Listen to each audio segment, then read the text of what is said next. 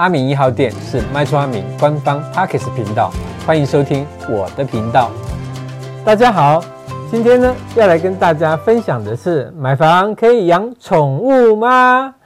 最近啊有很多的网友偷偷的来讯息问阿明一个关于住在社区养宠物的代志，相信很多住社区养宠物的朋友都有一样的疑虑，那就让阿明来跟大家分享这个网友的问题喽。故事的主角简称是小美啊，呃，毛小孩是女生，那我们就叫她阿娇了。小美趁着房贷利率低的时候，买了一个周围有大片绿地公园的中古厝，想说啊，可以带着自己的宝贝拉布拉多阿娇搬过去，平日呢就可以散散步，或者是周末放风，都很适合的地理位置。等屋主呢点交完毕之后，正在搬家的黑的时阵。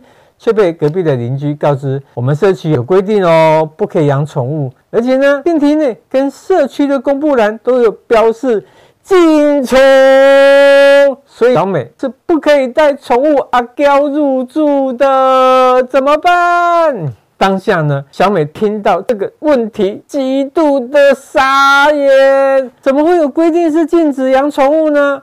马上回去找介绍他买这个房屋的中介，想说跟他问清楚，是不是社区的规约有另外的规定呢？结果中介就回复他说啊，原屋主提供的社区规约其实是没有提到禁养宠物这点的耶。小美就担心啦，那会不会呢？带宠物阿娇搬进去之后又被投诉，或者呢是告知要搬离社区的问题啊？那今天的主题来了。到底呢？社区可不可以规定住户禁止养宠物？那如果先养后面规约却需定禁养，那要怎么办？社区的规约到底怎么样才会有效力呢？今天就让阿明跟大家说清楚、讲明白喽。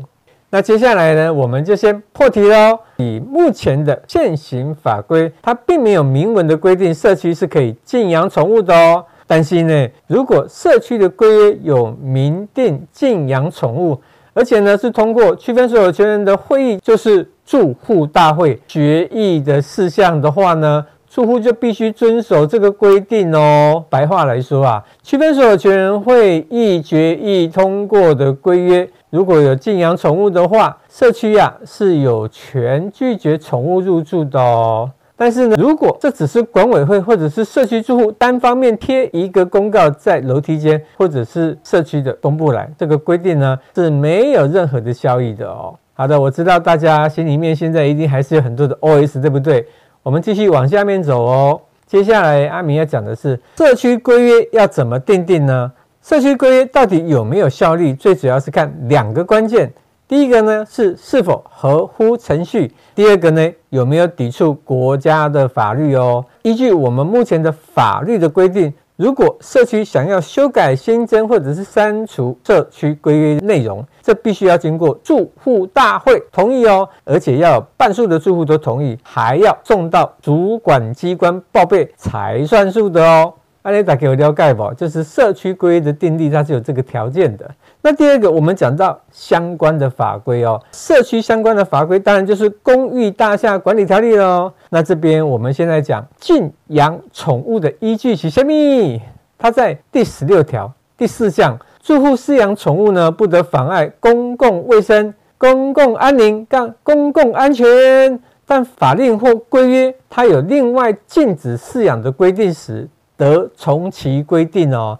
就是法律如果有禁养的规范的时候，才需要针对这个部分哦。好的，那我们讲第二十三条第二项第三款的部分哈，就是社区规约应载明专有部分跟共有部分的范围，如果呢没有载明在规约内的话，都不生效力哦。那这边有三个部分，阿明依序来跟大家讲。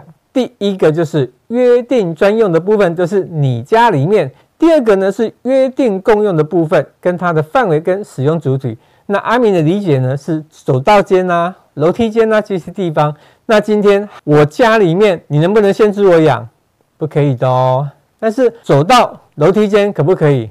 可以禁止你，你不可以把你的宠物放在走道、楼梯间的哦，大家了解哈、第二个，各区分所有权对建筑物公用部分及其基地使用的收益权这个部分。好的，关于社区禁养宠物的依据跟规范，大概说明了一下，大家是不是比较有概念呢？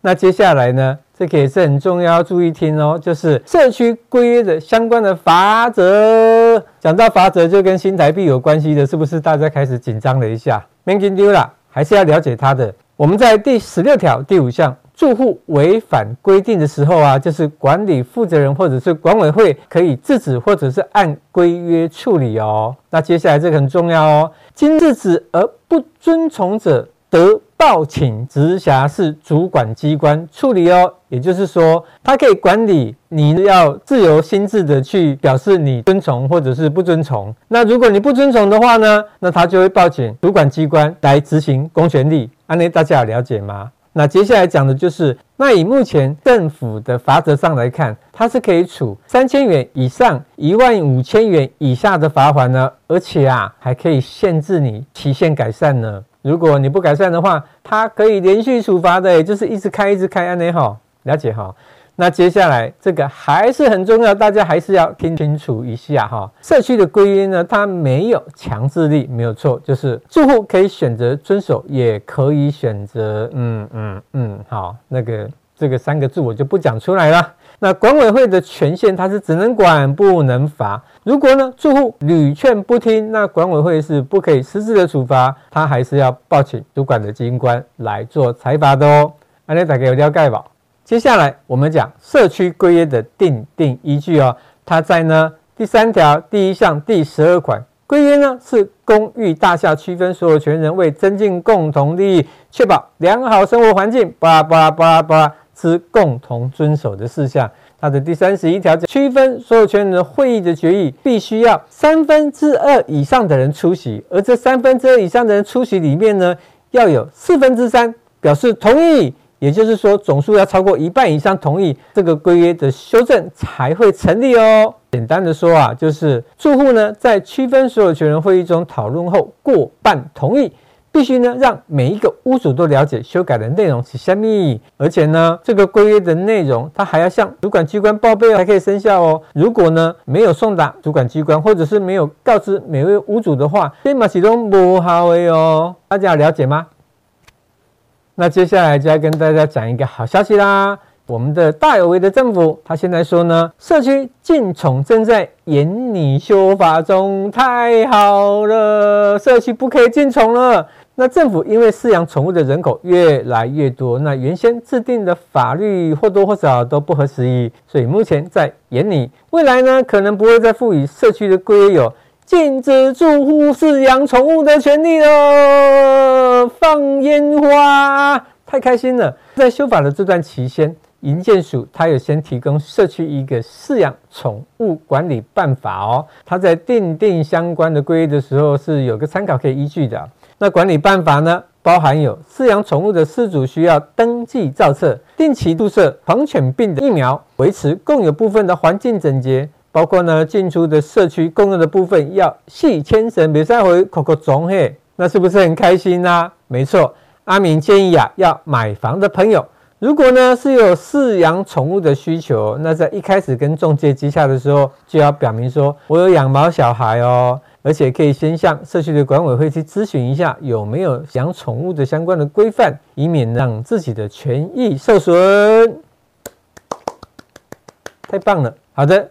接下来呢，我们就要讲一个 Q&A 的问题。那因为我们不是线上的 online，所以阿明依照惯例呢，都会举出两个 Q&A 的问题来跟大家回复哦。在讲这个 Q&A 问题的时候，哈，其实会有一点尴尬。虽然政府有想要立法禁止不能养宠物的规范，但是还没有立嘛，目前还是有可能会碰到这样的问题。所以呢，阿明就准备了两个 Q&A 来跟大家分享哦。第一个呢，社区禁养宠物，但是我已经养了，该怎么办？依照台湾有一个很特别的法律，不溯及既往的原则。新规约的规定，禁养宠物它并不会影响原本就已经养的饲主哦，只是呢，原住户不能再养新的宠物，而且新住户也不能够带宠物进社区喽。